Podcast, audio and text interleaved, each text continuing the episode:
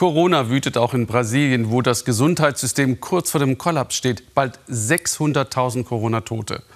Da braucht es Glück, Mut und Willen, um zu überleben. Und das hat Jacqueline, die ich Ihnen jetzt vorstellen möchte.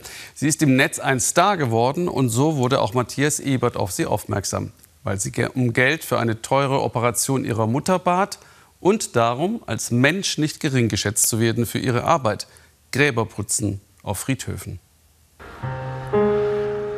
Mit ihrem klapprigen Handwagen ziehen Jacqueline und ihre Mutter Deborah jeden Tag los. Arbeitsbeginn an einem Ort, den andere meist meiden. Jacqueline und Deborah sind Putzfrauen auf dem Friedhof. Sozusagen gute Geister unter unzähligen Toten. Ich habe vor zwölf Jahren hier angefangen, damals war ich 13. Ich musste mithelfen, weil meine Oma zu alt für diese Arbeit geworden war und meine Mutter plötzlich krank wurde. Messingschilder und gerahmte Fotos der Verstorbenen. Alles wird geschrubbt, gereinigt und später poliert. Mit Liebe zum Detail. Jacqueline übernimmt die schwierigen, anstrengenderen Tätigkeiten, weil ihre Mutter Deborah seit zwölf Jahren mit einem künstlichen Darmausgang leben muss. Die Ärzte sagen, ich darf keine schweren Tätigkeiten ausüben. Dank der Hilfe meiner Tochter und dank Gott geht es irgendwie. Es war vor zwei Jahren, da hatte Jacqueline zum ersten Mal ihr Handy auf eine der Grabplatten gestellt, sich aufgenommen bei der Arbeit und alles anschließend bei Instagram hochgeladen. Anfangs habe ich nur ein paar Fotos gepostet, später auch Videos. Da fragten mich viele Leute im Netz, was ich hier tue. Seitdem zeige ich meinen Friedhofsalltag. In der einen Hand die Kamera, in der anderen der Lappen.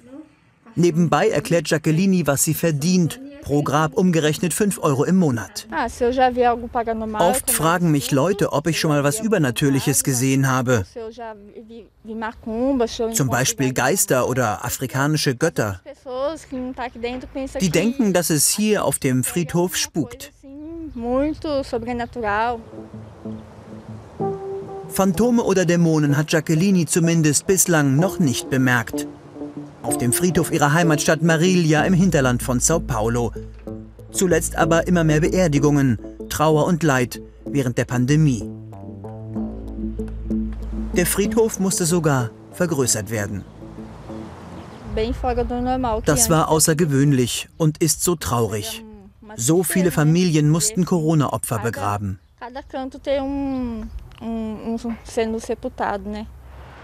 Auf die Friedhofsmauer hat jemand gesprüht, weg mit Bolsonaro. Auch Jacqueline sieht das Pandemie-Management von Brasiliens Staatschef kritisch. Dieser habe zu spät Impfstoffe gekauft und das Virus immer wieder verharmlost.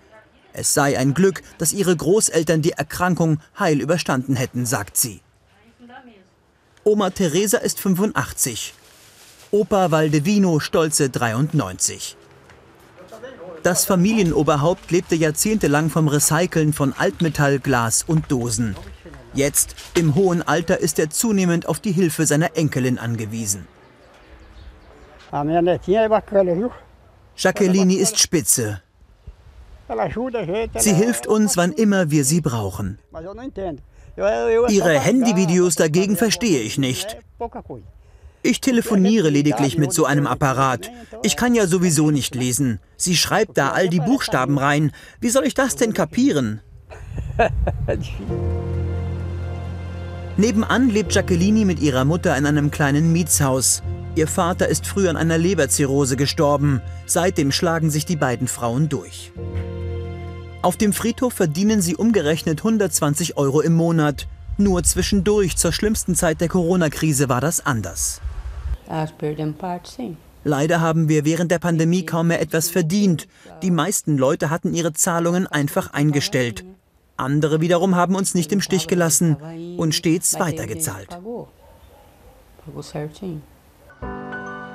Dann hängt Jacqueline wieder an ihrem Handy, setzt Sternchen und Schriften in ihre neueste Instagram-Story. Damit kann sie sich stundenlang beschäftigen. Das war's. Ich will auch nächste Woche wieder viele neue bombastische Sachen mit euch erleben. Amen.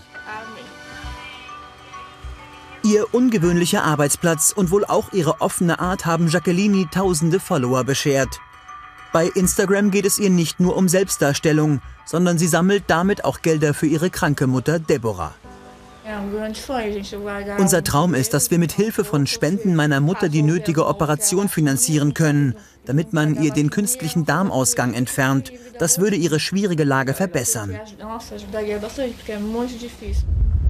Seit fünf Jahren wartet Deborah auf einen OP-Termin. Irgendwann will Jacqueline nicht mehr mit dem Handwagen zum Friedhof ziehen müssen. Irgendwann wolle sie studieren. Das sei ihr persönlicher Traum.